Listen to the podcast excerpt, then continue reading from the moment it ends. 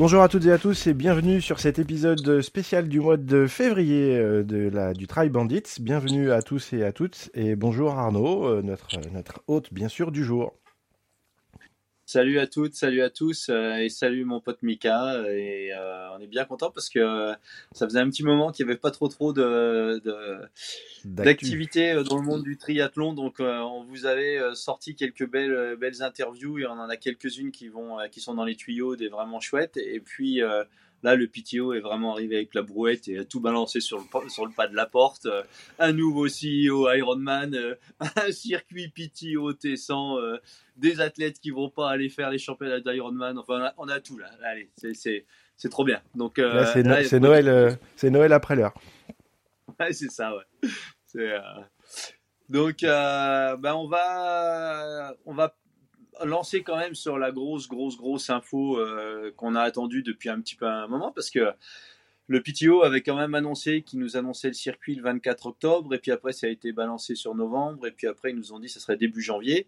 Euh, on voyait bien qu'il y avait pas mal de choses qui se tramaient euh, récemment parce qu'il y avait de plus en plus d'activités. Ils nous avaient présenté la course de de Londres, je crois, euh, en plus de celle de Singapour et puis euh, non Las Vegas en priorité, pardon. Et puis après on a eu Londres et puis derrière ils ont tout balancé. Donc euh, aujourd'hui c'est clair, il y a un circuit femmes et hommes avec 20 athlètes sous contrat femmes, 20 athlètes sous contrat hommes, 8 destinations avec 6 qui sont déjà connus et 2 qui sont encore à déterminer à déterminer, dont une qui est en Californie, sachant que le PTO aurait racheté la course euh, californienne de la Super League et qu'il y a un énorme pataquès juridique à ce niveau-là. Euh, je pense que celle-là, elle sera euh, certainement dans, le, dans les endroits, dans, dans, le même coin. Et puis euh, la grande finale, moi je serais quand même vachement surpris qu'ils nous pondent pas un truc euh, euh, dans un pays à la con, genre l'Arabie Saoudite ou un truc comme ça, ou le Qatar, vu que c'est quand même très très tard dans la saison. il faut quand même assurer un minimum au niveau de la météo. Ça sera forcément pas en Norvège, ni au Canada, ni au Japon. Donc j'aurais tendance à dire que le Middle East tient sûrement la corde. Il y a des ronds. Euh, c'est certainement plus facile de faire des, fermetures de route, euh, des choses comme ça, et d'avoir une course à spectacle, et puis de trouver deux trois mecs qui vont arriver avec 2-3 millions à mettre sur la table. Euh, je serais pas surpris que ce soit dans le Middle East, ce qui est pas forcément une mauvaise chose euh, sur le fond. On a tous une vision un petit peu particulière sur la pratique du, triathlon et puis l'importance que prennent que prennent un petit peu ces pays-là. Et euh, vous aurez eu, euh, avant que celui, cet épisode-là sorte, vous aurez entendu l'épisode avec euh, Michel Bouchek où on parle un petit peu de la, de la, Super League, où il parle de Neom et de, de, cette ville qui est en train de sortir du sable. Et, et moi, pour avoir été quand même pas mal de fois aux Émirats Arabes Unis, à, à, Oman et tout ça, faut pas oublier qu'il y a quand même une grosse densité de courses là-bas. il y a quand même un 73 à Oman, il y a un 73 à Bahreïn, il y a un 73 euh, à Muscat, euh, il y avait le, il y a la course de Dubaï. Donc il y a quand même une grosse activité. Il y a une grosse, grosse, grosse population triathlétique là-bas. Euh, savoir que Dubaï, il y a une quinzaine d'années, pour faire du vélo, c'était très compliqué. Aujourd'hui, c'est quasiment un paradis du vélo, surtout à ces époques-là. Hein. Il, il y a des centaines de kilomètres de pistes cyclables qui sont au milieu du désert, qui sont absolument remarquables. Euh, il y, a, une grosse, grosse, grosse communauté du, vélo. Hein. Il, y a un grand tour euh, qui se passe là-bas. Voilà. Au niveau sportif, il faut savoir qu'il y a beaucoup de choses qui se passent. Moi, j'ai eu la chance d'aller régulièrement à Oman et euh, faire le 73 là-bas et faire une autre course en c'était 2016 ou 2017 c'était des courses qui étaient. Alors, déjà, Oman, c'est un pays qui est, c'est certainement un des plus beaux pays que j'ai eu la chance de visiter au monde avec la Nouvelle-Zélande, donc ça en dit quand même un petit peu. Euh, c'est des gens qui sont d'une gentillesse. Euh, c'est certainement les gens les plus charmants, les plus gentils, les plus polis euh, qu'on peut rencontrer avec les Japonais. C'est des courses qui sont magnifiquement organisées. Et puis, vous avez quand même la garantie d'avoir une météo et, et d'avoir une destination vacances qui soit, qui soit quand même vachement bien. Et euh, moi, j'avais couru là-bas. Je me rappelle avoir gagné mon groupe d'âge et c'était euh, Natasha Badman qui avait gagné euh, dans mon groupe d'âge. On s'était retrouvés ensemble sur le podium et on avait mangé ensemble le soir. Je m'étais retrouvé avec Natasha Badman sur le podium et on était les deux, les bras ballants et la bouche bée devant la qualité de l'organisation. Et surtout, on avait eu une grosse, grosse discussion le soir au repas et on était vraiment très, très étonnés. C'était à la fois du nombre de femmes participantes euh, qui étaient dans, ces organisations-là, à la fois du nombre de femmes qui étaient là pour aider en termes de bénévolat, et il y avait des courses enfants où, euh, je voudrais pas dire de bêtises, mais euh, pourtant ça, ça, remonte à pas très longtemps, ça devait être 2000, c'était juste avant le Covid, donc 2019 je pense, où il y avait euh, facilement 300 à 400 gamins par catégorie d'âge qui étaient là à courir. Donc il faut peut-être voir ça aussi avec un petit peu plus de recul et essayer de pas avoir un regard trop critique. C'est que l'arrivée du triathlon dans ces pays-là, euh, c'est quand même un énorme bras de levier pour la population locale. C'est euh, alors déjà Oman, c'est un pays, euh, c'est très démocratique. Hein, je veux dire, vous vous baladez là-bas, il y a moins de restrictions que quand vous allez dans certains, certaines zones en France ou en Europe. Hein, c'est pas, c'est pas les frères musulmans. Hein, donc c'est vraiment des pays qui sont extrêmement ouverts avec des gens qui sont très courtois et, charmants. Et surtout, euh, enfin, une pratique, euh, une, vraiment le triathlon représente beaucoup de choses là-bas. Et, euh, et, moi, ça m'avait beaucoup, beaucoup plu. Et, et si c'était plus près, je courrais certainement beaucoup plus dans le, au Moyen-Orient parce que à la fois les courses sont belles, les courses sont magnifiquement organisées. Et puis, et puis ben, si on peut montrer une belle image euh, avec un beau sport, euh, autre chose que le football, euh, je trouve qu'on a, on a, gagné. Quoi. Donc, pour revenir un petit peu à ce calendrier PTO, je pense que la grande finale sera certainement dans un de ces pays-là. bah, c'est pas plus mal comme ça, d'autant qu'ils seront déjà quand même pas mal baladés. Et le calendrier te donne un petit peu raison, puisque 15 jours avant la finale, on est à Dubaï. Donc euh, ça peut peut-être permettre aux gens aussi de rester pas trop trop loin euh, euh, et donc d'éviter des allers-retours, des, acclimatations à la chaleur. Et puis, et puis c'est une date qui est un petit peu, qui est un petit peu frontale avec autre chose. Donc si on peut garder les athlètes sous la, sous la main, ça peut être bien aussi. Bah ouais, parce que c'est l'autre grosse date à ce moment-là, ça reste quand même championnat du monde 73 qui sont de l'autre côté de la Terre. et ça sera de l'autre côté de la Terre. Donc, euh, voilà, il y a forcément, euh, même si je pense que le PTO s'en défendra, mais il y a forcément euh, un petit peu de, teasing de, l'ours Ironman à ce niveau-là. je pense qu'effectivement, jusqu'à l'année dernière, enfin jusqu'à l'annonce de ce circuit-là, on voyait, on présentait un petit peu le PTO comme étant un des concurrents ou essayant de devenir un des concurrents d'Ironman. Je pense qu'aujourd'hui, clairement, avec ce circuit-là, d'un point de vue professionnel, le PTO a pris la main et, euh, la réaction d'ailleurs d'Ironman avec leur circuit euh, pro, euh, parce qu'il ne faut pas oublier qu'il y a encore huit mois, quand Andrew Messick était encore en position et quand on commençait, quand il on lui avait questionné pourquoi il n'y avait pas plus d'argent sur le circuit, parce qu'il y avait certains 73 où la gagne était à 3000 balles, hein. donc il faut quand même, quand même mettre les choses un peu en perspective. Le mec, Avant charge. Voilà. 3000 heures en charge, donc ça veut dire plus rien. Quoi. Voilà, plus rien, euh, payer ton vol, payer si, euh, contrairement à des courses comme certaines courses de, Challenge Family où les athlètes sont pris en charge, euh, transport, hébergement, etc. Ironman, vous rasez gratos. Quoi. Donc, à l'époque, Andrew Messick avait dit qu'il n'offrait pas de price money aux athlètes parce que c'était aux athlètes de se vendre et que Ironman devait être vu comme la plateforme de vente des athlètes. Alors c'était un beau discours, hein. euh, ça sonnait creux. Et aujourd'hui, bah, ils font marche arrière toute. Hein. Euh, un grand coup de frein à main, demi-tour droite, 1,7 million sur la table, le CEO loin, un nouveau gars qui arrive de nulle part, euh, qu'on nous vend comme étant la, cinquième, la septième merveille du monde parce qu'il a été monté l'Everest. Enfin bon, moi, les mecs qui payent 60 ou 100 000 balles pour aller monter l'Everest et puis qu'on va tirer sur des cordes fixes, on peut m'en amener un tous les matins. j'en bouffe un le matin, j'en chie deux le soir, mais voilà, c'est pas. Euh, en plus, c'est un mec qui vient pas du sport. Euh, on va lui laisser euh, le temps de regarder et puis qui parle. Moi, ce qui m'inquiète pas, parce que je suis pas de nature inquiète, mais c'est que Andrew Messick reste au bord d'Iron Man. Donc, Donc je pense que avant que le bateau change de direction, je pense qu'il va y avoir deux trois coups de vent euh, encore qui ont besoin de souffler. Ouais, voilà. Ouais. Je pense que, hmm. à mon avis, ce mec-là, euh, c'est le fusible quoi. Ils ont trouvé un fusible. Euh, c'est un peu le, c'est un parallèle qui est peut-être un petit peu culotté, mais des fois je voyais un petit peu Andrew comme le Poutine, c'est-à-dire que Poutine il a fait deux mandats, la Constitution euh, interdisait de faire un troisième mandat, donc il est devenu Premier ministre. Derrière, ils ont changé la Constitution, et derrière, il revient pour refaire un mandat.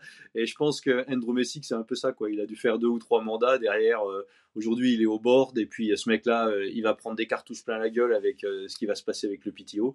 Et puis dans, dans, six mois ou un an ou dans deux ans, ils vont nous le dégager, et puis ils vont ressortir Andrew du board de directeur, et puis ils vont nous rebalancer un mec comme ça. Je vois pas un changement de direction euh, franc, direct, et une prise de conscience euh, de, du changement de ce sport, en fait, d'un point de vue Ironman. Alors j'espère me tromper, parce que c'est une belle marque, c'est une marque qui nous a fait rêver. Aujourd'hui, vis-à-vis des pros, euh, effectivement, ils arrivent avec ce circuit pro Ironman.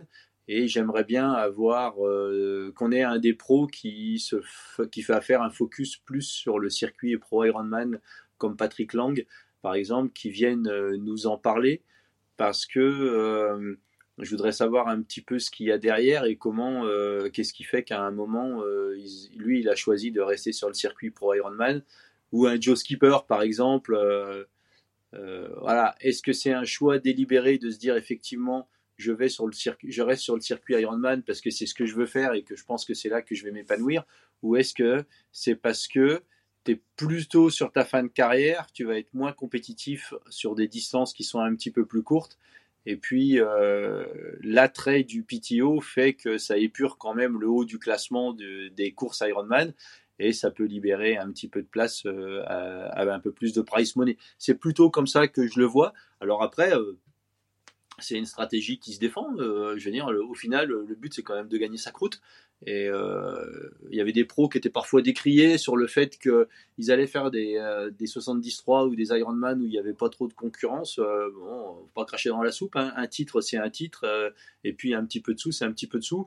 Le PTO a quand même a quand même bien rincé le, le, haut du classement. Là, on va en parler un petit peu au niveau de, de la liste des athlètes qui sont dedans. D'ailleurs, je sais pas si tu l'as sous les yeux, Mika, mais peut-être que tu peux nous parler. De... Parle-nous déjà du, des, des, femmes, parce que euh, là, c'est belote, rebelote et 10 de d'air. Hein, euh. Alors déjà la bombe aussi, la bombe du jour, elle est, elle est quand même assez extraordinaire. On a quand même quelqu'un qui nous a fait une dernière danse euh, à Nice en 2023, qu'on a enterré un petit peu avec perte et fracas en se disant on a perdu un des plus grands athlètes du triathlon. Sauf que là, il commence à demander, de ce que j'ai compris de son poste, hein, il a demandé l'autorisation à sa femme d'aller refaire le tour du monde. Parce qu'au final, c'est vrai que sur du full distance, peut-être qu'il a plus envie, mais sur un format 100 qui lui conviendrait parfaitement. Et je pense que tout le monde a envie de le revoir. Donc Yann Frodeno qui lève le doigt en disant mais moi je voudrais une wildcard s'il vous plaît. Ouais, c'est ça. Il nous a déjà fait le coup une fois, s'il vous plaît, s'il vous plaît. Donc ça, ça peut être, ça peut être super marrant. Donc je, je, retourne sur la liste de nos fameux, euh, nos fameux athlètes qui ont signé. Juste une petite, euh, une, une, petite, petite pilule aussi comme ça. Il y a un contrat donc euh, qu'on signe euh, qui est assez sympathique, mais qui oblige donc les athlètes sous contrat à faire six courses, cinq du calendrier plus la grande finale. Et quand on voit les noms qui ont signé et qu'on regarde les dates des courses, on se dit qu'il faut euh, entre les les contraintes physiques, puisqu'il faut pas se blesser, il faut courir à côté, à gauche, à droite. À un moment donné, les choix, ils sont un petit peu évidents pour tout le monde. Mais on y reviendra un tout petit peu plus tard. Commençons par cette start list de Maboul chez, euh, nos amis les féminines. Anne Hogg, Ashley Gentle, Taylor Nib, Lucy Charles, Laura Philippe, Kat Matthews, Paula Findlay, Daniel Arif, Imogen Simmons, coucou Imo, et Emma Palance Brown pour la première moitié. Rien qu'avec ça, au départ, euh, c'est un, un, chant incroyable. Chelsea Sodaro, Marjolaine Pierret, coucou Marjo, et bravo euh, d'être au départ. Sky Munch, Tamara Jowett, Indiali, Amelia Watkinson, Holly Lawrence, Lucy Biram, Tyler Spivey, tiens, une petite athlète du cours qui vient faire du PTO, bizarre, et Flora Duffy, tiens, une autre, euh, une autre extraterrestre. Une liste de maboules. Ouais, Et, ils ont eu tous les athlètes qu'ils ont contactés ont signé. Ouais. j'ai pas, bah, évidemment, on n'a pas eu, et je pense pas qu'on aura le nez sur, sur un contrat PTO. Et je pense que c'est des contrats à géométrie variable, c'est-à-dire que je suis pas certain que Lucy Charles et Daniel Arif aient le même contrat qu'Indian Lee. Mais moi, ça m'a littéralement, euh, ça m'a descendu les chaussettes quand j'ai vu ça parce que euh, il y a eu toute une série de podcasts qui a été fait, euh, Talking Triathlon,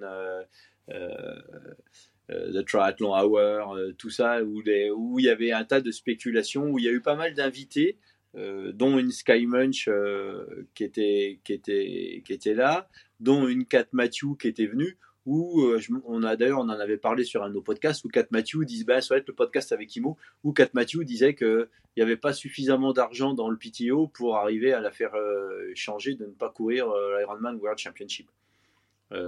visiblement il y a quand même un peu d'argent parce que on se retrouve avec ouais, c'est clairement le gratin mondial aujourd'hui du, du triathlon féminin. J'ai pas de tête comme ça, euh, je vois pas quel athlète aurait euh, qui serait euh, hyper compétitive qui n'est pas dans cette liste de, des 20. on a du court, on a du long. Moi, j'étais persuadé qu'une nana comme Annie Haug irait certainement embrasser le, plutôt le circuit pro Ironman Ouais, parce que c'est quelque chose qui lui correspond. Elle a une arme redoutable avec sa course à pied où elle sait qu'elle peut poser le vélo. Et je pense que, d'ailleurs, c'est peut-être un truc qu'il faut dire aussi. Je pense que Annie, elle n'a pas toujours été vue comme une cycliste remarquable, mais ça reste une des toutes meilleures cyclistes aujourd'hui euh, dans le monde euh, du long. Et moi, je trouve ça incroyable qu'une femme comme elle, qui doit avoir la quarantaine d'années ou 41 ans cette année, si je me trompe pas, ouais, se disent ben moi aujourd'hui ce qui m'intéresse c'est d'aller me frotter au top du top du top du gratin mondial quoi. Et je pense que d'un point de vue athlétique parce qu'elle a tout gagné euh, Annie Haug et 41 euh, ans depuis quelques jours. Voilà. Elle a elle a gagné euh, des, des, titres exceptionnels. Elle nous a fait des trucs euh, de dingue et c'est euh, en plus c'est une, euh, une, femme que je trouve c'est une superbe icône de notre sport. C'est quelqu'un qui est incroyablement humble, qui est simple. Et, euh, et je trouve que elle de, qu'elle prenne la décision d'aller se frotter au PTO, c'est c'était je ne l'avais pas imaginé. Je pensais pas qu'elle allait le faire, mais je pense que c'est certainement une des compétitrices les plus dangereuses aujourd'hui qu'on puisse avoir. Féroce sur la ligne de départ. Et elle est d'ailleurs euh, sur la liste, elle est numéro 1. Donc je pense que au niveau, euh, niveau chaud, euh, on sait qu'elle va peut-être avoir quelques secondes de retard en natation, mais c'est quand même une nageuse exceptionnelle. En vélo, c'est aujourd'hui, de toute façon, tu n'as plus le droit d'avoir de, de, de relative faiblesse sur rien du tout. Mais elle se retrouve face à des, à des monstres en vélo. Et par contre, en course à pied, c'est une tueuse. Donc du coup, ça va forcément donner des, scénarios, des courses dans la course euh, à tous les étages. Et à regarder, ça va être euh, ces trois heures où on va pas, on va pas pouvoir euh, cligner des yeux parce qu'il va se passer des trucs toutes les 30 secondes. ah ouais, ouais, moi je suis, c'est plutôt je, suis super, enfin je, je, suis super impatient de voir cette première course, à la fois pour bah, pour l'aspect sportif, à la fois pour l'aspect compétitif, et puis sur la qualité de la retransmission, parce que les dernières retransmissions que le PTO nous avait sorties, c'était euh, moi la, dernière course que j'ai regardée de, bout en bout, c'était euh, la course à Singapour. Et cette course était clairement pour moi la plus belle retransmission du triathlon qu'on ait pu voir euh, en direct. Enfin, la qualité, euh, des, des motos, du drone, des caméras fixes, euh, du timing. Alors oui, c'était pas parfait, mais c'était euh, vraiment la tête et les épaules au-dessus de ce que l'on avait l'habitude de voir. Et puis, c'est un petit peu comme si jamais vous avez l'habitude d'aller bouffer à la cafétéria de chez Flunch et puis ben, on vous pose une assiette sur la table, ben, vous la mangez parce que vous avez faim. C'était un petit peu ce que nous servait Ironman, la WTCS et puis d'autres trucs, c'est-à-dire des retransmissions un petit peu pourraves de qualité médiocre. Et puis là, euh, on a quand même, on a un peu l'impression d'aller bouffer chez Bocuse, quoi. Donc euh, c'est pas parfait, mais c'est quand même vachement bien ce qu'ils arrivent à nous sortir. Et puis, euh, faut pas oublier que ça va être transmis en direct sur Eurosport.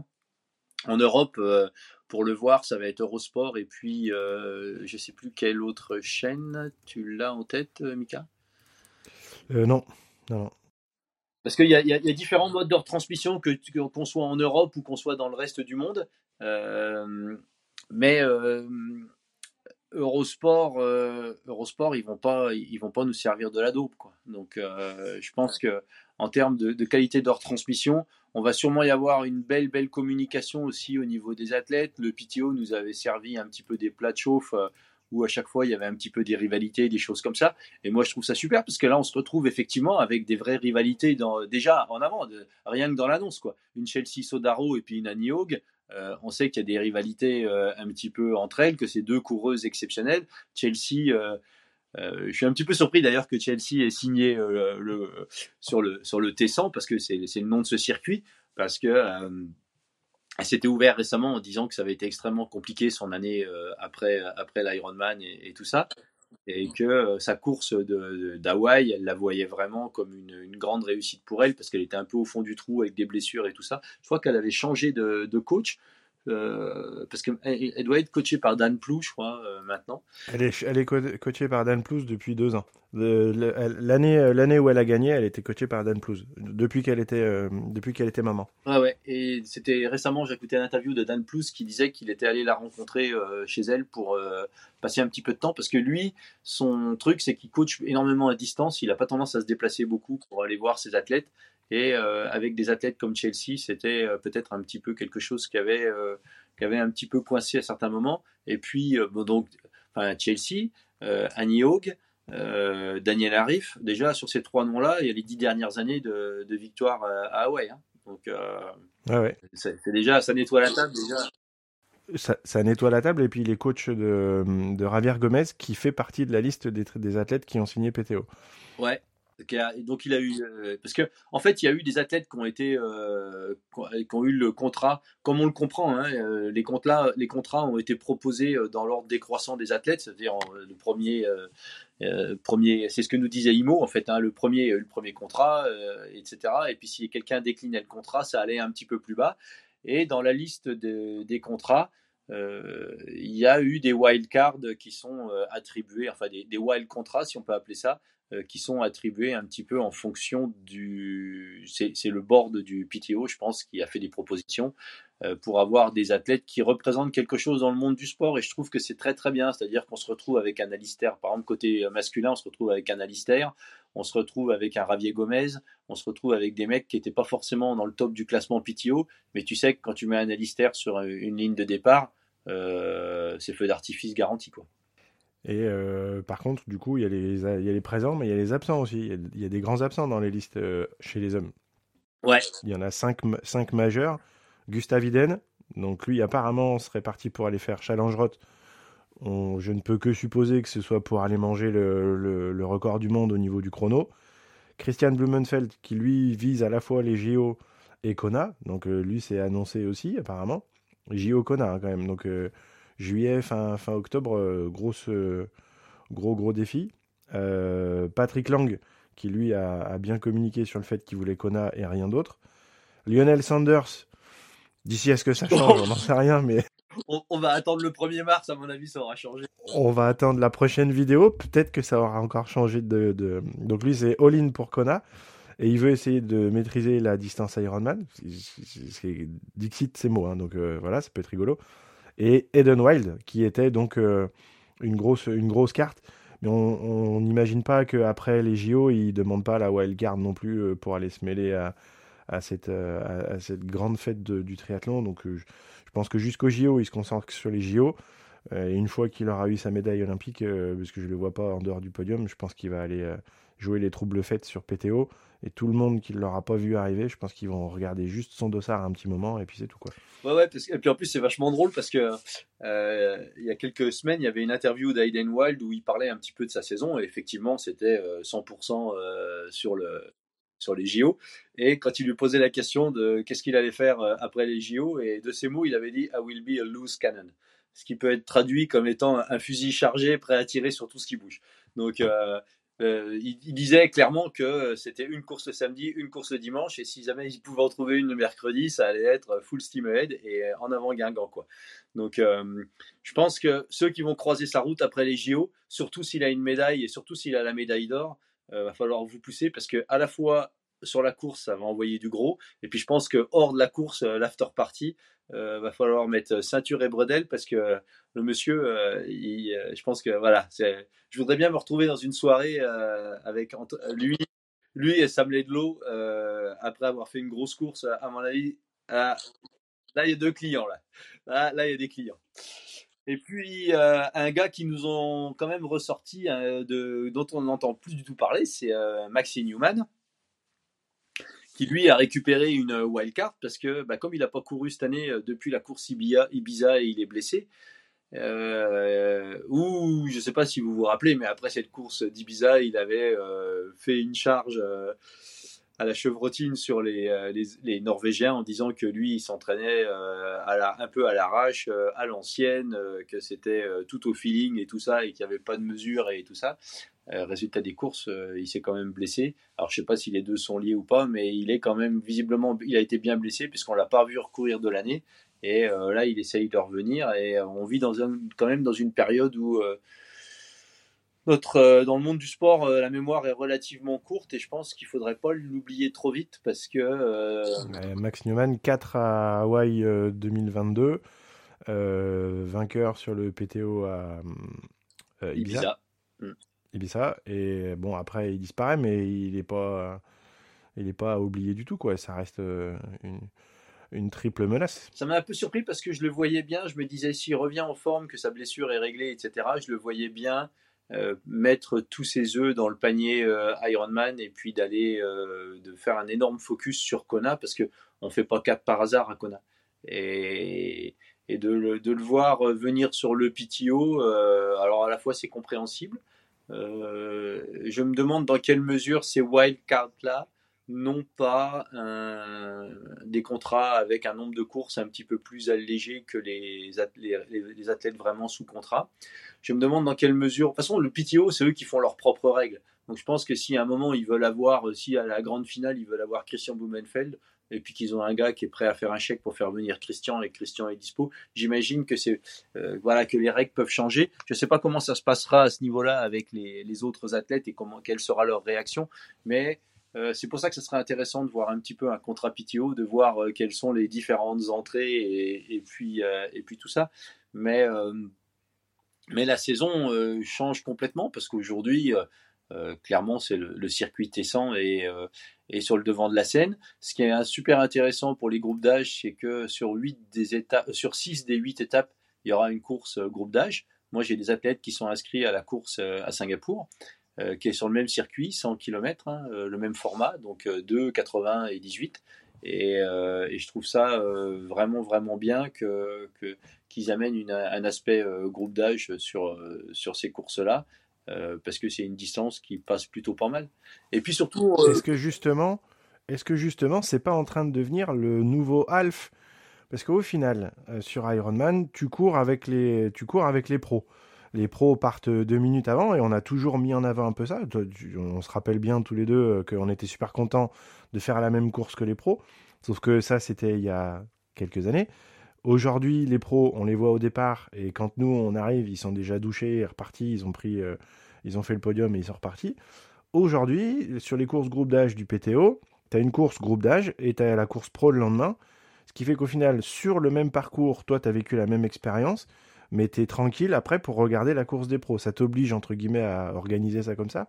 Mais par contre, c'est euh, beaucoup plus visuel, c'est plus, euh, c'est plus attractif. Et puis euh, ça passe bien comme course, c'est quand même nettement plus accessible de faire un PT au 100 de te faire un, Ironman une fois, tout, euh, une fois tous, les, tous les deux mois. Donc on parle beaucoup de la participation des pros, pour les groupes d'âge aussi. Je pense que ce format-là va être relativement attractif. 1 km 9 ou 2 km en natation, peu importe. 80 et 18 à pied ou 90 et 21, c'est la même quoi. Donc moi, j'y vois beau, moi, ça, pour, pour les groupes d'âge. Je pense que ça va être des courses qui vont attirer. Hein. Ah ouais, ouais, ouais. Moi, je, ben, je crois que la course de Singapour est pleine hein, au niveau des groupes d'âge. Je crois qu'ils sont déjà 2000 inscrits. À savoir que Singapour, c'est pas bien grand. Hein. Euh, euh, euh, de toute façon, enfin, on en avait parlé à un moment dans un des autres épisodes. Je pense que le triathlon, il faut qu'on sorte un petit peu de, de, ce principe de, de, course avec des distances qui soient données et, et d'avoir des courses qui soient super, enfin super différentes. On voit la Super League, ça prend à mort. on voit aujourd'hui l'ITU enfin, longue distance, c'est sur le format 3, 120, 30. C'est des courses. tous les gens à qui, vous en parlez qui ont qui ont couru sur cette distance-là vous disent putain, c'est une distance qui est vraiment trop bien. Euh, moi, j'ai couru un paquet de fois le Laguna Phuket Triathlon où c'est 1, 9, 55 et 12. Euh, voilà, pourquoi demain on n'aurait pas une course avec 4 km de natation et puis juste 20 bornes de vélo euh, avec un gros col pour vous arracher la, couenne et puis derrière une distance à pied. Enfin, voilà, il y a plein de choses à faire si on veut que notre sport continue à, évoluer. Euh, et peut-être que ça serait bien que la FF3 vienne nous en parler aussi un coup. Hein. On leur avait mis un ou deux petits pics la dernière fois, mais moi j'aimerais bien que. Parce que quand vous voulez organiser une course en France, il faut que vous restiez dans, certaines distances. Euh, est-ce que euh, moi, j'avais commencé à vouloir faire une course euh, ici dans le Jura et c'est pas aller au bout parce que organiser une course, c'est incroyablement compliqué. Mais c'était un format euh, qui était de 4, 120 et 30.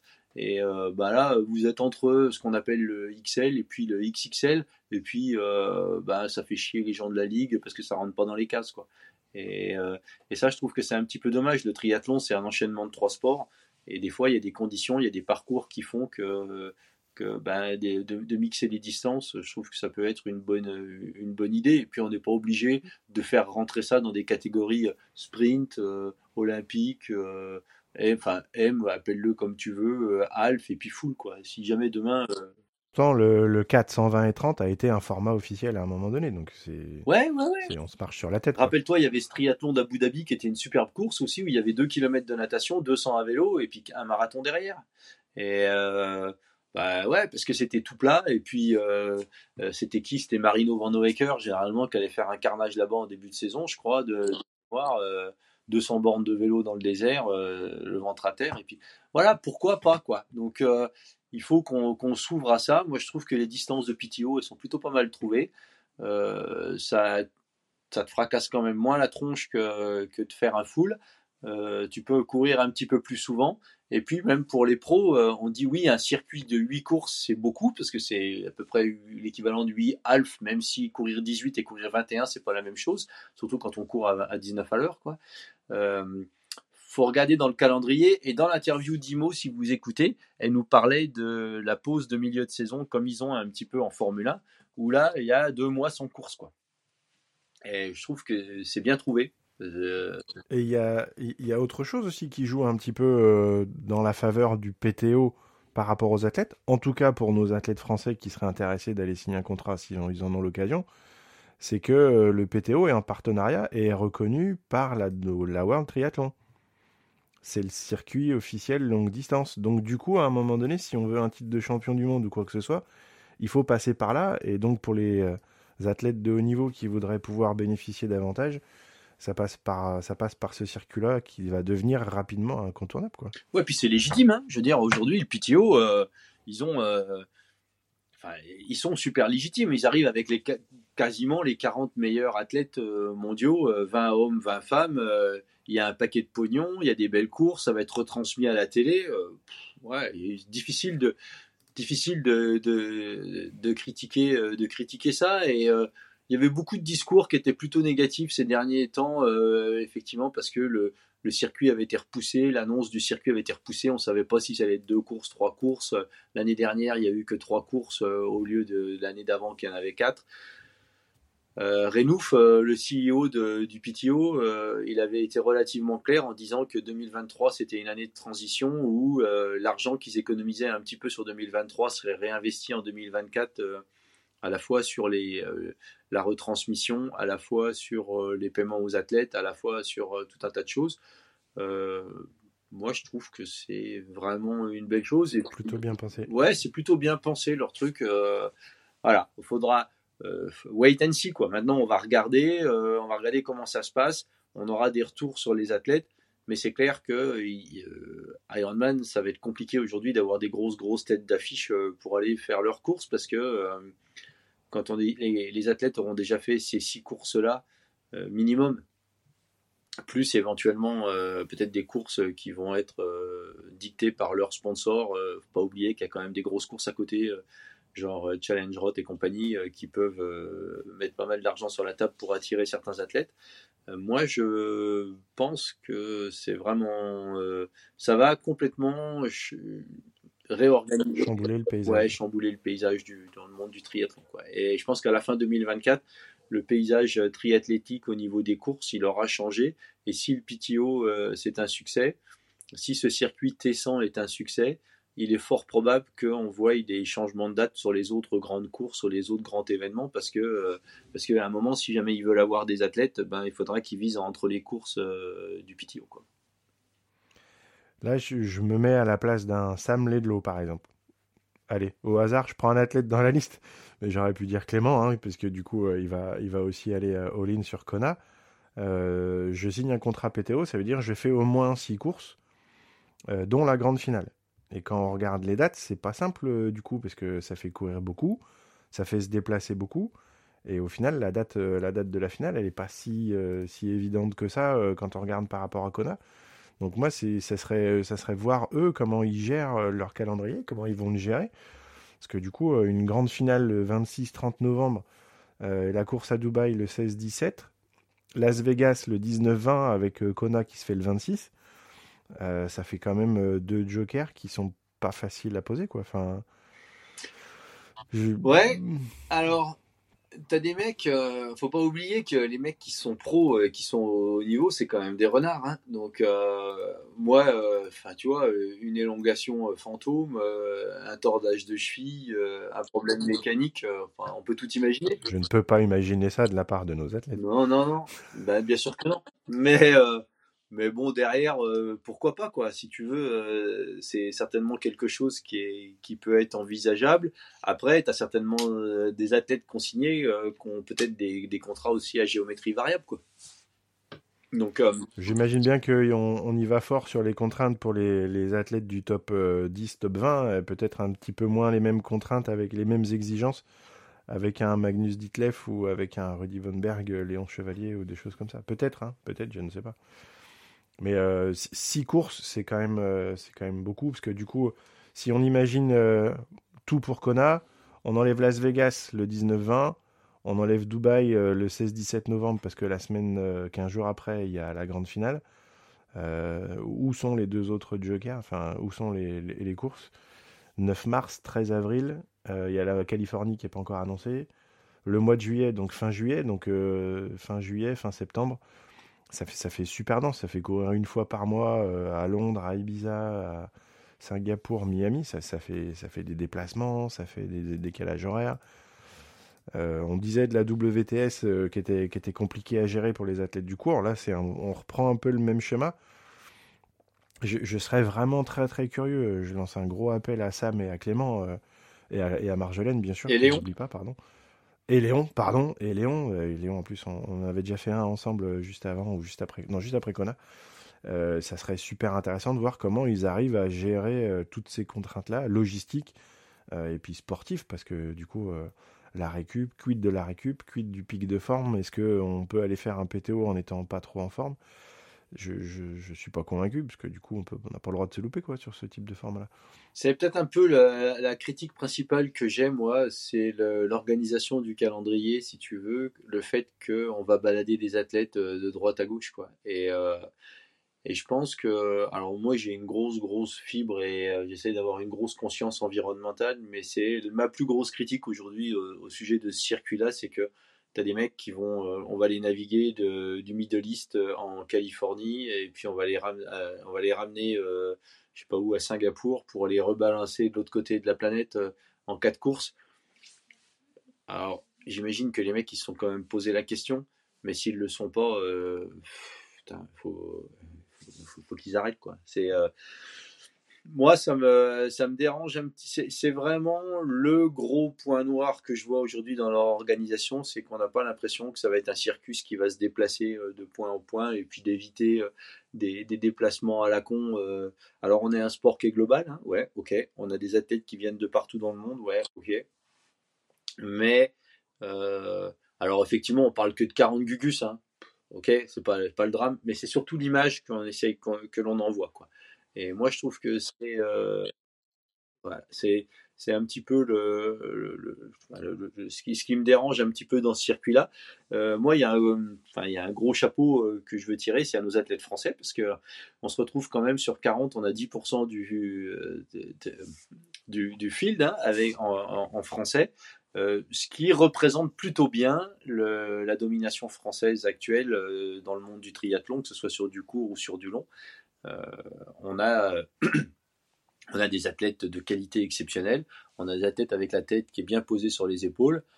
Euh, on a plein de belles petites rivalités à l'intérieur, quoi. Euh, en plus, euh, Van Berg, on va pas dire qu'il est, il est pas français. Hein. Il je crois qu'il court sous les, sous la bannière. ouais, mais il court sous la barrière états-unienne, lui. Ouais. Donc, ça, en fait quatre et demi. C'est super, c'est super pour le triathlon français. Euh, peut-être qu'on peut imaginer dans un futur euh, plus ou moins proche avoir une étape en France, ce qui serait, euh, ce qui serait vraiment, ce qui serait vraiment, vraiment magnifique. Et entre la Super League, le Indoor de Liévin, les Jeux, l'Ironman de Nice, que ce soit la course normale ou la course au saucisson des championnats du monde, et, et en plus, si jamais derrière on peut récupérer une course PTO, moi j'applaudirais euh, j'applaudirais dès demain quoi. Et c'est peut-être un, aussi un petit peu je trouve que la, vieille Europe elle est un petit peu oubliée dans le circuit mais bon je pense que le PTO est allé où il y avait le pognon hein. donc euh, les États-Unis le Middle London London et Ibiza ouais c'est des spots euh, c'est des gros gros spots ouais. Il n'y a pas beaucoup de spots qui peuvent rivaliser en France quoi. Ouais.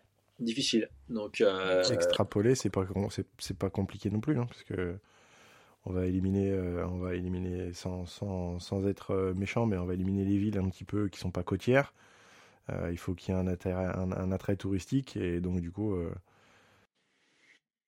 Non, c'est enfin voilà, c'est plein de bonnes nouvelles. Moi, j'attends avec impatience le, début de ce circuit-là et puis surtout de voir. ce qui m'intéresse aussi, c'est de voir comment ils vont faire monter un peu la sauce parce qu'il va y avoir tout un tas de rivalités qui vont être créées. Et je me demande dans quelle mesure le poste de Frodeno d'aujourd'hui, c'est, on n'est pas au début déjà de la mise en place de la, du montage de mayonnaise. Est-ce que Frodo, il n'a pas un contrat euh, sous le coude? Parce que s'il y a bien un mec qui mérite d'avoir un contrat, euh, c'est Frodo quoi. Donc euh, voilà. Donc ça c'est super et c'est vrai que même si on le voyait que, que courir et je l'imagine effectivement parce que Frodo, ça a été un petit peu le maca. Euh, ces mecs-là, tu balançais une pièce de 2 euros dans un champ de foin, euh, il, la sentait à 200 mètres et puis il te la retrouvait. Donc, euh, il a toujours, il s'en est jamais caché, il a toujours couru. voilà. Et c'est un mec qui est, enfin, c'est un, mec qui est brillant en plus. Donc, d'un point de vue, point de vue business.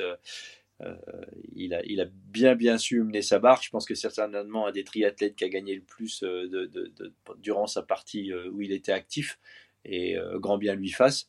Et euh, je pense qu'aujourd'hui, euh, de voir, il a certainement lui eu vent du niveau des, des, des contrats parce que je crois qu'il était coaché par Dan Laurent, Dan Laurent qui doit coacher Annie Haug et Laura Philippe, si je ne me trompe pas. D'ailleurs, Laura Philippe, ça, si c'est pas encore aussi un fusil chargé, ça, elle, c'est un truc de dingue. Ce J'en reviens encore et je me répète, mais ce, la concentration de talent dans, le, dans les vins féminines, euh, c'est vraiment un truc de fou. On a des coureuses exceptionnelles, on a des trucs. Et, moi, je suis super content euh, de voir Daniel Arif parce que, euh, parce que je pense qu'on avait un petit peu tendance à l'avoir rapidement oublié et il va quand même falloir se border un petit peu parce que une Daniela, si elle revient proche de son niveau de route en vélo, et en course à pied, euh, elle va définitivement être euh, devant. Surtout qu'on est sur des circuits avec euh, où il y a le Race Ranger, où la zone de draft elle est de 20 mètres. ça joue quand même vachement sur le, les, super cyclistes comme elle est. Quoi. Donc, donc voilà un petit peu le, ce qu'on voulait dire sur, sur ce magnifique circuit Tessan. Je ne sais pas s'il y avait quelque chose que tu voulais rajouter, Mika? Non, non, après, c'est le, Je reviens sur le fait que les dates arrivent un petit peu en frontal, donc on peut dire ce qu'on veut, mais euh, PTO et Ironman jouent clairement sur les mêmes tableaux. Euh, on essaye un petit peu de mettre en avant le sport, mais il y a aussi un petit peu de politique derrière, donc euh, forcément, C'est voir comment vont évoluer les athlètes. on est sur une année olympique. il va se passer des choses avant les JO, mais il va aussi se passer beaucoup, beaucoup de choses après. Et ça, voir ce que vont devenir les athlètes, les, les, Olympiens, vers quel circuit ils vont se diriger, aujourd'hui, ça, c'est quelque chose qui, qui, va être palpitant à suivre aussi dans les, dans les backstage. Quoi. Ouais, ouais, et ça, ça va être, je pense que la partie la plus intéressante de l'année en termes de tractation et de mouvement, ça va être euh, le, jour après les Jeux Olympiques, à la veille de Kona, quoi. Et, euh, et, je pense que je pense que si Ironman leur, leur nouveau CEO il est il est pas trop il est pas trop con d'aller de, se faire livrer une, enveloppe pleine de wildcards d'aller distribuer le lendemain des Jeux Olympiques à Paris à tous ceux qui seront un petit peu les déçus ou les ou ceux qui n'auront pas réussi à faire euh, ça et de leur dire bah, les mecs euh, venez parce que euh, on a un circuit qui vous attend avec la plus grosse course de, de l'année ça pourrait être un, magnifique feu d'artifice là-bas quoi. Et surtout je pense que il y, a, deux choses il y, a une chose aussi que je voulais dire c'est que le, la qualité des athlètes féminines elle est c'est époustouflant la qualité des athlètes masculins elle est superbe mais peut-être un tout petit peu en deçà de, des athlètes féminines. Et je me demande dans quelle mesure le fait que cette année ce soit Kona pour les hommes, ça n'ait pas euh, attiré les mecs comme Patrick Langueux euh, à plutôt faire le choix de, de Kona que d'aller euh, all-in sur le, sur le PTO.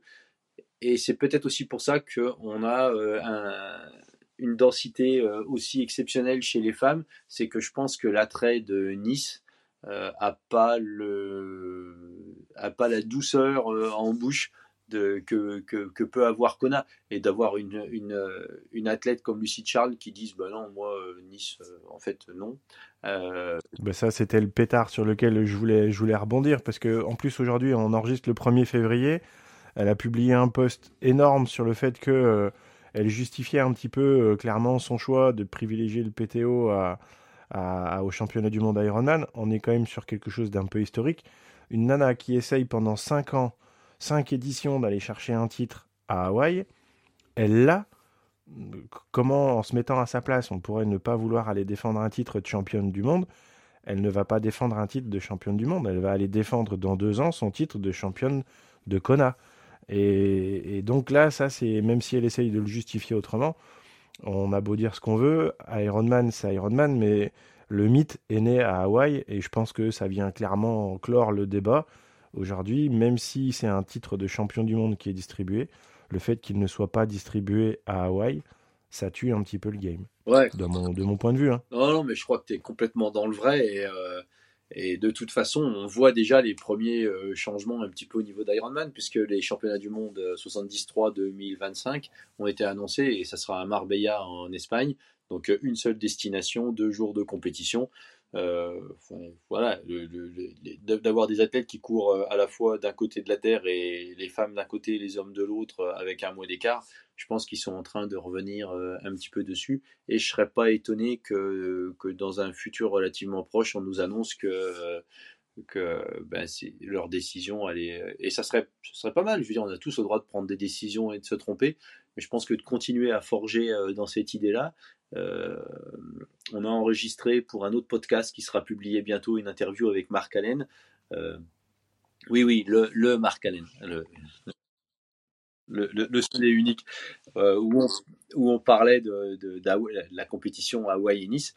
Et euh, c'est vrai que euh, ce qu'il nous disait, et, on ne peut pas aller à l'encontre de ça, déjà parce que c'est la parole de Dieu, donc on ne peut pas revenir sur la parole de Dieu, mais il nous disait que pour Lucie Charles cette année, d'avoir passé la ligne d'arrivée à Kona en étant la première athlète à passer la ligne, c'était certainement une représentation beaucoup plus importante que d'être un petit peu noyé dans le, dans le monde des groupes d'âge. Euh, chose qu'on peut très bien entendre. Mais. Euh, moi, je t'avoue, hein, je suis désolé, je te coupe. Moi, je t'avoue, je suis, je suis, ça fait donc près de 30 ans moi que je rêve d'y aller et je vais y aller.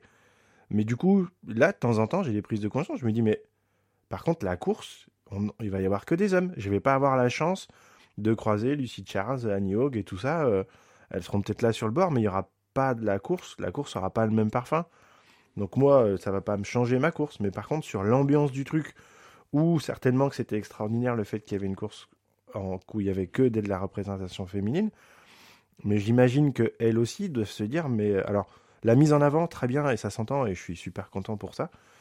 Par contre, moi je trouve que du coup ça va ça va manquer. Il va me manquer un truc. Ah ouais ouais, mais c'est moi, je me suis fait cette même réflexion cette année quand euh, on était à Nice, euh, qu'on regardait passer les athlètes, où euh, c'était super, Sam était là, Sam était devant, Sam gagnait, on avait du Orso, du Chevalier, du, enfin, c'était, c'était un spectacle, un beau spectacle athlétique. Mais il y a un moment, on était avec un, copain, on s'est regardé, on s'est dit, mais c'est pas la même chose, quoi. Non, il manque un truc. Voilà. Et surtout, on est quand même dans un sport où il y avait une vraie égalité en termes de hommes-femmes, que ce soit sur les distances, que ce soit sur le price money, que ce soit sur la couverture médiatique. Je pense qu'on peut tous en être très très fiers. Et, euh, surtout, on, a beaucoup de médias qui essayent de donner, euh, euh, par exemple, si on regarde au travail qu'a fait Bob Babbitt sur ces dernières années, il, s'est beaucoup boitu sur le donner une voix aux femmes. Et c'est vrai que les 50 Women for Kona, qui c'était cette assoce qui s'était montée, parce qu'il y a un moment où il y avait que la seule course où il n'y avait pas d'égalité, à part en brun, euh, sur le price money. C'est ce que j'allais dire. J'allais dire, à part en bras. En bras, il n'y a pas d'égalité sur le price money, mais la seule course où il n'y avait pas d'équité homme-femme sur le nombre de participantes, c'était Kona, puisqu'il y avait 50 euh, pro hommes qui étaient qualifiés et 35 femmes. Ou 30 ou 35, enfin bref. Et, euh, et, ça, avait, euh, ça avait fait beaucoup de bruit à l'époque. Et puis euh, Iron Man, comme d'habitude, avait dit non, non, non, non, non, c'est comme ça. Et puis au final, aujourd'hui, on se rend compte qu'il y a une équité et que on peut pas aller contre le sens de l'histoire. Il y a un moment, faut qu'on arrête de se raconter des histoires. Euh, l'équité. C'était marrant d'ailleurs parce que c'était Messick qui avait, qui avait argumenté en disant oui, mais au départ de nos courses, il y a que 20% de femmes. Et du coup, il y a 33% de féminines par rapport à, la population au départ pro. Donc du coup, on va au-delà en pro-femme que sur notre représentation et de groupe. Et ça, ce serait, super marrant de lui demander maintenant, parce que c'est lui le grand chantre à défendre euh, les deux jours de course avec 100% euh, hommes, 100% femmes. Mais on, ne peut pas dire que ça, c'est dans... Lui, il peut, peut plus dire que c'est uniquement dans l'état d'esprit euh, sportif, puisqu'il a défendu l'inverse quelques années avant.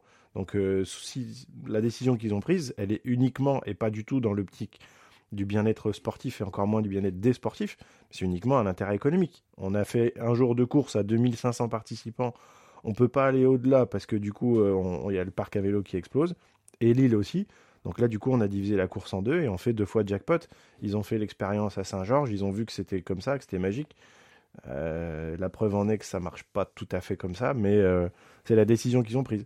J'espère qu'ils vont se rendre compte qu'ils ont fait une erreur et si, euh, si on a un grand alpiniste qui prend cette décision-là de revenir en arrière, on revient à un seul jour de course à Kona, 50 pro hommes, 50 pro femmes, et, euh, et, un certain nombre de places dispatchées en fonction du nombre de participants et de groupes, peut-être pourquoi pas, on peut imaginer tout ce qu'on veut. Et oui, ça sera compliqué de se, qualifier pour les hommes et les femmes, mais ça reste un championnat du monde. Il faut aussi euh, que ce soit comme ça. J'ai la belle place à dire ça parce que je suis pas qualifié à la place, mais c'est, je pense que c'est la seule chose qui va pouvoir sauver le label dans l'état d'esprit des gens. Sinon, ça ne restera qu'une entreprise qui voit le profit avant, euh, avant la beauté du sport. Et pas autre chose. Ouais. Et puis le gars Andrew, euh, moi j'ai eu l'occasion de discuter un petit peu avec lui à plusieurs reprises. Alors c'est un mec qui vous écoute mais il vous entend pas, hein, donc euh, déjà.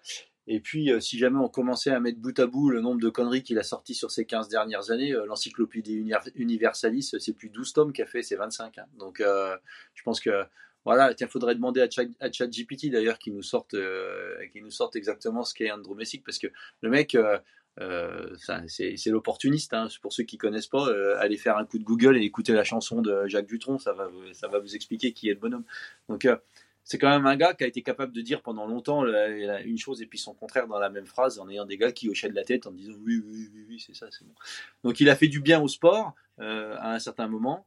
Il euh, faut pas oublier que c'est un mec à un moment qui était quand même sur un Ironman qui était, si je ne me trompe pas, l'Ironman de Port Macquarie où il y a un gars qui était décédé en course et qu'il s'était inscrit, lui, euh, la, semaine d'après, il avait couru avec la photo du mec euh, sur lui. Alors c'était un bel acte de communication, mais il avait quand même fait un Ironman, donc c'était quand même un gars qui avait un passé athlétique. Euh, c'est un mec qui il avait il avait gagné sa justification et moi c'est quelqu'un que les rares fois où j'ai eu l'occasion de discuter avec lui il avait une présence il avait des bonnes idées mais il était 100% business donc euh, il a quand même vendu c'est ce qui fait qu'il avait gardé sa place voilà. parce qu'il avait il a survécu à trois enfin deux changements de propriétaires successifs et il a gardé son poste de, C, de CEO à chaque fois donc il a été validé par des boards, il a été euh, parce que ce qu'il faisait économiquement parlant pour l'entreprise Ironman était viable, aucun souci, pas, de problème. Mais par contre, humainement parlant et sportivement parlant, pour sa base, pour les clients qui étaient là, qui validaient Ironman, je pense qu'ils sont, c'est des chiffres. c'est des équations, c'est pas autre chose. Si tu veux, plus moi, ce que j'ai, euh, mon, mon, sentiment, mon feeling euh, auprès du, du gars, c'est que plus la notoriété, plus le, Ironman a grossi en termes de valeur, euh, plus il a été détaché de la réalité du terrain.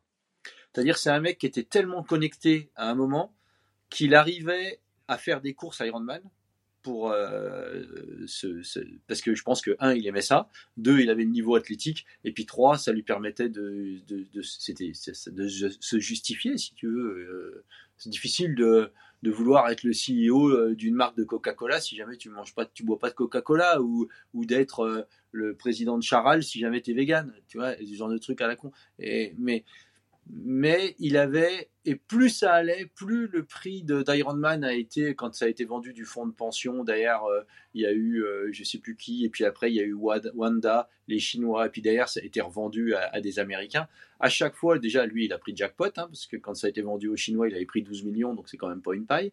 Euh, et plus il a été détaché de, du bas. Et moi, je l'ai vu, la première discussion que j'ai eue avec lui, c'était en 2012, et la dernière, ça devait être en 2019 ou 2020.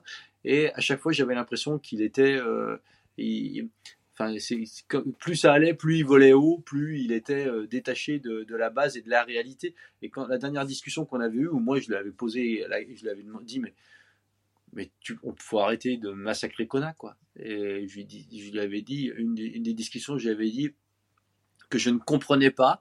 En fait, il se plaignait à demi-mot que la ville de Kona rejette Ironman. Et euh, je lui avais dit, mais Andrew, une des décisions phares euh, mauvaises qui avait été prise, c'était quand vous aviez décidé d'arrêter de payer la location pour le pire. Parce que le pire à Kona, où il y a le parc à vélo, à l'époque, il le louait, je crois, 40 000 US dollars euh, pour la durée de, la course. Et cet argent-là allait à la ville de Kona, allait certainement à des associations tout ça. J'avais dit, mais vous, êtes arrivé là à 15 jours de l'Ironman en disant, nous, fin rideau, on est Ironman, on paye plus pour ça. Donc déjà en termes d'image dans, la communauté locale, ça avait été euh, catastrophique. Et moi, ce que je n'ai jamais compris, pour être allé dix fois à Kona, c'est que c'est une ville qui vit et qui transpire Ironman. À part deux trois magasins de souvenirs qui vous vendent des, des merdes faites en Chine avec marque Ironman dessus, vous n'avez pas d'école Ironman. Vous avez, il y a beaucoup de sans-abri à, Kona. Ce qu'il faut savoir, c'est que pendant la partie de l'Ironman, généralement, on les chope, on les met dans un avion et on les emmène un petit peu en Californie. Puis à la fin de la période d'Ironman, vous les ramenez. Parce que quand, euh, si vous êtes là un mois avant l'Ironman et un mois après, vous allez voir tous ces clodos qui sont là, euh, tous, les crackheads, et les mecs qui tournent. Euh, à, la mettre le matin et puis au, pétard le soir, ils sont là à traîner. Alors ils font pas de mal, mais pendant la période de l'Ironman, hop, ils disparaissent, ils sont balayés, on les trimballe, et puis euh, deux, trois semaines après, hop, hop, vous les voyez revenir. Et euh, pourquoi il n'y a pas une école Ironman? Pourquoi il n'y a pas un centre de réhab Ironman? Pourquoi il n'y a pas une un, un, centre pour les personnes âgées qui s'appelle Ironman? Avec ce qu'a retiré Ironman de la notoriété de Kona, moi j'imaginerais que ce serait quand même vachement bien que euh, Ironman réinjecte un petit peu de façon visible dans la, dans la population locale. Et il y a un truc qui m'avait choqué, c'est que, si je me rappelle pas, ça doit être en 2017 ou en 2018, les, euh, à savoir que la piscine de Kona, elle est gratuite. C'est une piscine qui est accessible pour tout le monde. Euh, alors pendant la période de l'Ironman, il y a des horaires qui sont réservés aux athlètes ou, aux locaux, mais c'est une piscine qui a toujours été gratuite. En 2017, les, je crois, de mémoire, le système de pompe était tombé en panne. Donc la piscine était fermée. Iron, et c'était l'équivalent de 35 000 US dollars à l'époque qu'il fallait euh, sortir pour remplacer les pompes. Putain, Iron Man aurait dû arriver à faire un chèque en disant voilà, on répare la piscine parce que tous les ans on est là, tous les ans nos athlètes en profitent. Et putain, ça aurait été un beau geste. Non, c'était Sébastien Kinley qui avait monté un GoFundMe et qui avait donné en amont, il avait dit moi, je ne sais plus combien il avait amené, 5 ou 10 000. Ses sponsors avaient mis autant. Et il avait dit, moi, ma prime de course, je la reverserai et je la doublerai pour la réparation de la piscine de Kona. Et c'était dommage qu'une organisation comme Ironman, je trouve, n'avait pas fait ce pas-là. Et, c'est quelque chose qui, certainement, a dégradé grandement leur image sur, euh, sur l'île. Et euh, ben, on sait tous, hein, euh, quand une société commence à avoir une mauvaise image, c'est vachement difficile d'arriver à la remonter et à la remettre sur les rails. Quoi. Donc, donc, bon, voilà, ils ont du boulot, ils ont du pain sur la planche. Euh, moi, ce que j'aimerais bien, je ne dis pas que de ne pas avoir un championnat qui soit à euh, différents emplacements soit pas forcément une bonne idée. Je dis que Kona devrait rester Kona et que pourquoi pas avoir les championnats du monde Ironman en année olympique à Kona et que la course soit accessible à d'autres personnes parce que oui effectivement c'est bien euh, d'avoir un championnat du monde, mais il y a un moment, euh, le kidam, la personne qui est passionnée, qui vit et qui transpire triathlon, il a peut-être aussi le droit d'arriver à aller faire ce, bel Ironman dans ce bel endroit du monde à un moment sans passer par la case qualification. C'est pas quelque chose que j'aurais peut-être dit il y a 10 ans. Euh, peut-être qu'aujourd'hui, ça peut évoluer dans ce sens-là. En fait, voilà, c'est mon sentiment. Je pense que c'est un besoin d'évolution, indissociable. En plus, ils en font la grosse promo dans les vidéos. Ils sont assez liés avec euh, l'esprit famille local et ainsi de suite. Et si, euh, si ça suit pas dans les actes, forcément, euh, à un moment donné, ça, va, ça va craquer. Quoi. Ouais. Ça peut, ça peut pas continuer comme ça. Ouais. Là, si c'est si c'est pas gagnant-gagnant, une association, elle n'a pas une, une grande espérance de vie. Ouais, et puis on va aussi souvent courir sur des courses Ironman parce qu'il y a euh, des athlètes, euh, des professionnels qu'on a envie de voir et de croiser, parce que c'est l'essence de notre sport, de euh, courir sur le même parcours au même jour que, ces grands athlètes-là, et d'avoir des athlètes qui sont plus là parce qu'ils vont aller courir sur d'autres d'autres courses. Bah, peut-être, est-ce que ça va pas à un moment aussi appauvrir le, ou faire en sorte que certains groupes d'âge aient moins d'envie, de, motivation d'aller sur cette course-là parce qu'il n'y aura pas, il y aura pas Yann Frodeo, il n'y aura pas euh, Sam Ledlow, il n'y aura pas euh, tous ces tous ces grands noms euh, qui, qui, peuvent être là et qu'on peut juste apercevoir. Moi, j'ai commencé le triathlon parce que je voulais parce que je voulais être comme Marc Allen. Donc, et puis j'allais sur les courses où il y avait Marc Allen parce que j'espérais pouvoir le croiser et puis le regarder et discuter avec lui. Donc voilà, faut pas sous-estimer le, poids que peut avoir euh, une grosse densité de pros sur une course. Et Challenge Rot l'a bien compris, puisque tous les ans, ils nous font une super communication au niveau de la qualité de, des athlètes qui vont venir courir chez eux. Et, je reste persuadé qu'une grosse partie des athlètes, et moi j'en fais partie, euh, vont aussi courir Challenge Rot parce qu'on sait qu'on va être confronté euh, au top niveau mondial. Quoi. Mm, mm petit big up à notre ami euh, Félix. Euh. on, sait que Challenge va être, euh, va être la maîtresse sacrée entre PTO et Ironman. Donc on, va voir aussi, parce qu'on ne peut pas imaginer que il reste dans le silence là-dessus. Il y a, il y, a des, il y, a du, aura forcément du mouvement et, et ça peut. J'espère que cette fois-ci, les gagnants ce seront nous, les athlètes, et pas que des histoires de, de forum économique, quoi. Ouais, ouais, ouais. Voilà, je pense qu'on a fait à peu près le tour sur ce qu'on voulait dire sur l'aspect euh, T100, euh, PTO, euh, Ironman et compagnie. la bonne nouvelle pour ceux qui pratiquent ce sport complètement petit, anecdotique et, qui, qui, a presque disparu à un moment et qui a été réavivé du triathlon d'hiver, c'est que cette année, nous aurons bel et bien un championnat du monde de triathlon d'hiver qui va avoir lieu sur le site des Jeux olympiques de Turin marquez les dates dans vos calendriers. Ça a été annoncé récemment, 24-25 février. Euh, j'y serai pour aller traîner euh, mon nouveau groupe d'âge et, euh, et, essayer de supporter un petit peu ces, ces belles courses. Donc, donc voilà, ça c'est sympa, c'est intéressant de voir l'ITU qui continue à, investir là-dedans et puis à décerner des titres. Donc euh, c'est sympa parce qu'en période hivernale, euh, ça peut éviter d'aller faire une course à la con dans le, dans le Middle East où on n'a pas forcément envie d'aller. Et puis c'est des belles courses. Et voilà.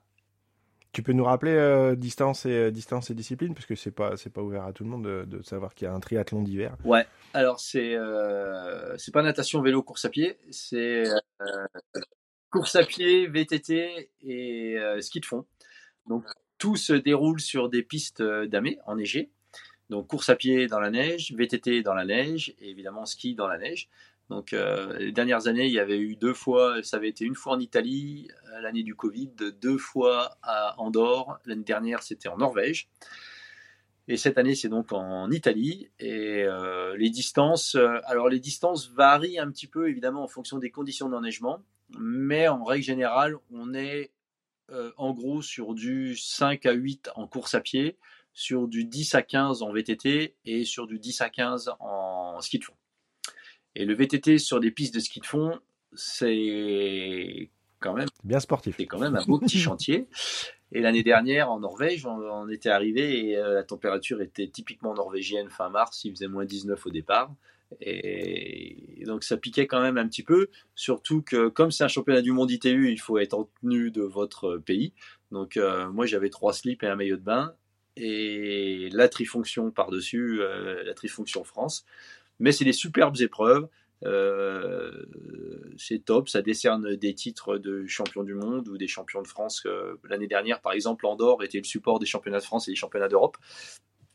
Et puis c'est quelque chose qui est historique parce que pas oublier que dans les années fin des années 80, début des années 90, il y avait un gros circuit, il y avait un circuit européen et un circuit français et on avait euh, des courses qui se déroulaient du triathlon d'hiver et du duathlon d'hiver qui se déroulaient euh, au cours de l'hiver. Généralement, c'est un circuit qui faisait 4 ou 5, voire 6 courses euh, les grosses années.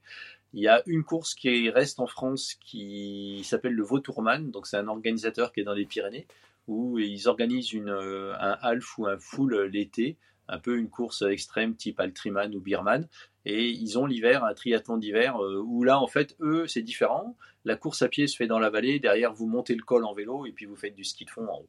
Et euh, voilà, c'est du multisport, c'est du beau sport. Et voilà, moi je suis bien content que cette année, euh, on, a, on est quand même un championnat du monde. Et, euh, et puis c'est cool, quoi. Voilà. Une belle saison qui se profile. Ouais, ouais. Et toi, t'en es où un peu dans ta prépa hawaïenne, mon ami? La prépa hawaïenne, euh, j'essaye. C'est bizarre, il y a des douleurs qui durent un tout petit peu plus longtemps, qui apparaissent, tout ça, tout ça. On essaye de, consolider un peu des ischios qui. C'est bizarre ces bruits de grincement quand tu travailles le matin. euh, j'avais un peu des ischios qui, qui couinaient, donc, euh, donc j'avais mis un peu la course à pied de côté. Euh, natation et vélo, ça, ça avance. Donc, donc voilà. Ouais, c'est bien. C'est bon là par contre, c'est la météo du moment, elle est pas trop pas trop idéal pour préparer la chaleur. Donc euh, moi je me mets euh, je me mets sur le home trainer dans mon petit dôme à chaleur et puis euh, et puis voilà, on simule déjà maintenant pour pour s'habituer en amont. C'est sympa faire de la chaleur en hiver, c'est bien. ouais, ouais. Non, non, c'est clair que bah, t'es régulièrement, à chaque fois que je t'ai au téléphone, t'es régulièrement en train de poncer le turbo. Donc, euh, généralement, quand on se parle, c'est un petit peu haché parce que quand on s'est au, quand on au téléphone, il y en a toujours un ou l'autre, voire les deux qui sont sur le turbo. Donc, euh, faudrait qu'on, enregistre d'ailleurs un coup un épisode sur le turbo. Euh, ah, et qu'on fasse une séance avec les auditeurs, ça pourrait être sympa, un truc, un meet-up. Et d'ailleurs, tiens, on balance ça comme ça, mais on pourrait faire un club euh, Try Bandit Podcast Club euh, sur, sur Zwift et ça pourrait être, euh, ça pourrait être sympa. Une sortie de temps en temps, se programmer ça, chouette. Ouais, ouais, ça c'est une bonne c'est une très bonne idée et puis bah, on va balancer un petit peu la séance de, de la semaine que moi j'aime bien faire à cette période-là. C'était un truc qu'on vous avait sorti à un moment. Moi je vous avais pondu une séance course à pied, toi tu avais rebondi avec une séance de turbo si je me rappelle bien. Et euh, la séance Turbo Arnaud, elle, est, euh, c'est une, c'est, on, reste dans le dans le domaine simple et efficace. Hein. Donc euh, Zwift, Watopia. Vous avez un tour qui s'appelle le Hilly Loop, qui fait 8 et quelques kilomètres, qui commence par un petit com qui fait un petit kilomètre, et puis derrière ça, ça vallonne un petit peu. Il y a un sprint au milieu. Donc la séance que j'aime beaucoup faire, moi, c'est quand on n'a pas beaucoup de temps, euh, on, part, on part sur le hilly loop. Le premier com, ben, on le monte un peu tranquille en mettant un petit peu de rythme sur le haut parce qu'il va arriver au bout de 3-4 minutes. Euh, on va pour commencer un petit peu l'échauffement. Euh, le reste du premier tour, plutôt tranquille, sauf le sprint que l'on fait littéralement à bloc, histoire de bien faire monter le cardio. Le deuxième tour, c'est un chrono sur à peu près 8-9 km la, la, distance du tour. Donc on gère la bosse, on gère le sprint, on gère tout ça. Et puis le troisième tour, un petit peu récup euh, pour finir la séance tranquille. Ça va vous occuper un petit peu moins d'une heure. Et euh, si vous êtes euh, un punk, bah, vous pouvez rajouter un autre tour chrono après le tour de récup. Mais voilà, ça fait une séance efficace, c'est une séance qui passe bien le matin où vous allez mixer un petit peu de tout. Vous pouvez faire un petit peu de travail de force, une bonne séance pour vous faire vomir le petit déjeuner. Et puis, puis c'est une séance qui est un petit peu gratifiante parce que c'est pas très long même si c'est dur, euh, on s'en remet bien. Et puis euh, qu'on peut doubler facilement le soir avec une petite sortie course à pied ou une sortie piscine. Et avec ça, c'est fromage et dessert. Et vous êtes tout beau, tout chaud pour aller au lit avec madame sans lui faire de mal. La séance de bandit qui va bien. la séance de bandit, madame est contente, tu la préviens avant, tu dis ce soir c'est séance de bandit, ce soir c'est chacun de son côté, du côté de son lit. on n'en parle pas. Excellent. Et un petit mot aussi, euh, une petite spéciale dédicace pour nos amis d'Easy Gain. Euh, on, avait abordé, euh, on avait abordé le sujet euh, des, des gains marginaux qui n'étaient pas si marginaux que ça. donc Easy Gain, c'est une petite société avec laquelle on a eu deux, trois échanges et qui permettent de gagner à moindre coût et d'économiser des watts, des watts sur la course et sur le vélo principalement. Donc on vous encourage à aller les voir. On a eu un petit code grâce à eux. Donc si vous tapez bandit 10, bandit au singulier, parce que nous ne sommes que des bandits, mais nous ne sommes que des individus, bandit 10, euh, vous, avez, euh, vous avez 10% euh, qui vous seront offerts sur votre, sur votre commande, et ça financera un petit peu le show, c'est super sympa. Et puis, bah, du coup, ça permettra de se reconnaître de temps en temps, puisque c'est des accessoires qui sont évisibles et qui vous permettent d'être identifiés. Donc, euh, merci à eux et puis merci à vous. Si jamais vous avez envie d'essayer, ça peut être super sympa. Il y a les flasques qui vous permettent de ne pas vous euh, vendre un rein pour passer, euh, transformer une roue haute en roue pleine. C'est vraiment sympa. D'ailleurs, Arnaud, tu peux nous en parler parce que je crois que tu l'as essayé déjà, toi, cette flasque. Ouais, ouais, j'ai monté le truc. Alors, déjà, ça se monte facile. Hein. c'est vraiment super. Ça pas de vibration, pas de bruit, pas de ci, pas de là. On a vraiment l'impression de rouler avec, avec une lentille. J'ai eu longtemps bah, différentes lenticulaires et euh, les derniers temps sur mes derniers vélos à disque, j'avais pas racheté de lentilles parce que je faisais plutôt du parcours euh, un petit peu vallonné. Et puis là, euh, j'ai décidé que j'étais vraiment un vieux con depuis que j'ai 55 ans, donc que je voulais plus rouler avec un vélo de chrono à disque. Donc je me suis remonté un ancien vélo que j'avais qui m'avait été offert par Quintana Roo l'année où j'avais été champion du monde en 2019. Et euh, donc pareil du simple, efficace, euh, du frein à patin. Et je me suis, j'avais euh, une chier plus un tas de paires de roues à patin qui me restaient. Et il y en a une que j'ai remontée avec un flasque Easy Gain. Et, et c'est vraiment super sympa. J'ai fait deux sorties avec. en termes de rendu, alors évidemment, je suis pas un ingénieur aérodynamicien, je saurais pas vous dire, mais effectivement, on sent que ça va bien, on sent que on sent que c'est efficace et puis surtout, euh, vous en, pour 300 balles, euh, vous avez, euh, vous avez l'équivalent d'un disque. c'est quand même vachement bien dans ces moments où il est quand même surtout important de mettre le casse-croûte sur la table avant de s'acheter une lenticulaire. Donc, et puis, et puis il y a l'idée aussi de montrer à tout le monde qu'on peut faire ce beau sport qu'est le triathlon sans forcément vendre un gosse. Et, je pense que, c'est important aussi d'arriver à montrer parfois aux jeunes que, parce que c'est souvent un petit peu une barrière. Hein, le, triathlon, c'est vu comme un sport cher et c'est souvent un petit peu une, quelque un sport qui est vu comme enfin, une, limitation de, notre beau sport, c'est que ça coûte quand même beaucoup d'argent et euh, on peut quand même le faire avec, euh, avec un petit peu moins de sous que. Alors on peut toujours se faire plaisir et heureusement on est là, on est sur cette belle terre euh, pas, pas bien longtemps donc il faut quand même se faire plaisir mais on peut, euh, on peut quand même faire ça à, moindre coût. Et EasyGain annonce 8 à 10 watts euh, d'avantage. Savoir qu'un disque en général, euh, ça va être 10 à 12. Donc pour la fraction d'un prix d'un disque, ça permet quand même d'avoir une, superbe, une superbe efficacité. Quoi. Puis en plus, si jamais quand vous la foutez dans la valise, on vous la pète, vous aurez pété 250 ou 300 balles de flasque. Euh, c'est toujours moins emmerdant que de péter 2500 balles d'une Roval. Euh, euh. Bon voilà, ils ont leurs flasques qui viennent à différentes dimensions en fonction de la roue que vous avez. Donc si vous avez vos roues, c'est des 40 ou des 60 ou des 80, bah, vous avez votre flasque. Il y a une grosse amplitude. vous avez un choix si c'est vous avez des roues à disque ou des roues à patin. Et puis, et puis vous montez ça, ça se monte facile, et puis vous serez les plus beaux sur les courses de début de saison. Et on va finir avec le petit bonus du jour. Alors, on parlait souvent d'anecdotes. Et donc, anecdote, matériel, moi j'ai envie d'en citer une, puisque du coup, franchement, c'est vraiment dans le thème.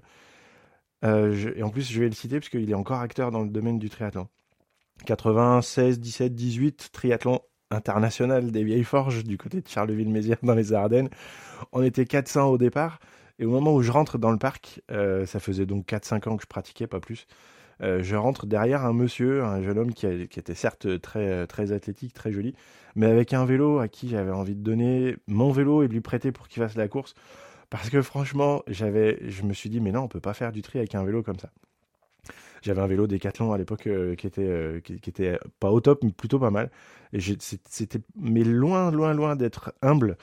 Mais par contre, quand je suis rentré dans le parc à T2, je me dis tiens, ce vélo-là, il est encore là. Et je croyais qu'il n'était pas parti. Non, non, non, non. Le monsieur, c'était Dimitri Smirnov, euh, qui avait gagné la course, euh, je crois, avec 7 euh, minutes d'avance sur un triathlon distance olympique. Et c'était juste un monstre en vélo, puisqu'il avait mis déjà à l'époque moins d'une heure pour faire les 40 km. Et au Vieille Forge, le circuit vélo, il n'était pas tout plat du tout. Et c'est ce jour-là, moi, où j'ai pris ma première leçon d'humilité. Donc, un petit big up à Dimitri Smirnov, parce qu'il est directeur sportif au Sable Vendée. Donc, il doit connaître un petit peu tout le monde là-bas. Et, euh, et puis à euh, Romain Guillaume, qui est le, deuxième, la deuxième personne à m'avoir donné une leçon d'humilité. Mais ça sera la prochaine anecdote. Ah, c'est bien, une belle histoire. Donc, euh, bah, merci à tous. On voulait tous vous remercier pour, et puis vous dire que l'épisode avec Imogen Simmons a été au-delà de nos espérances. On a vraiment fait sauter la banque. Et ben, un gros, gros merci à Imo pour avoir partagé notre petit podcast. On a, euh, on a enregistré euh, quelques beaux épisodes aussi euh, qui vont vous arriver, dont un que vous aurez certainement eu avant celui-là, qui est avec Todd Voss, pareil, un, un Australien qui fait partie de l'histoire du triathlon, qui a couru à Avignon, qui a couru à Nice et qui était venu faire les, écumer les courses en France avec plein de belles histoires. Euh, certainement une de nos plus belles interviews jusque-là. Et euh, on fait un, gros coucou à, notre ami euh, à notre ami Todd parce que je pense que c'est quelqu'un qu'on reverra régulièrement intervenir sur le podcast parce que dans la catégorie j'ai pas de langue de bois, il se pose là. Et c'est vraiment quelqu'un que j'aime beaucoup. En plus, c'est un mec qui aime bien les chiens, c'est un mec qui aime bien la nature et qui aime bien la vie et euh, qui est extrêmement rafraîchissant euh, quand vous passez un petit peu de temps avec lui. C'est des gars, c'est des mecs, euh, vous passez du temps avec lui et vous vous sentez vachement mieux une fois que vous avez discuté avec lui qu'avant. et, des gens comme ça, il n'y en a pas beaucoup. Et nous, et nous ces mecs-là, ben, on les aime et puis on leur fait, on leur fait un gros bisou. Voilà, voilà, les amis, merci beaucoup, à bientôt. Et à bientôt. À la prochaine, ciao, ciao. À la prochaine, ciao, ciao.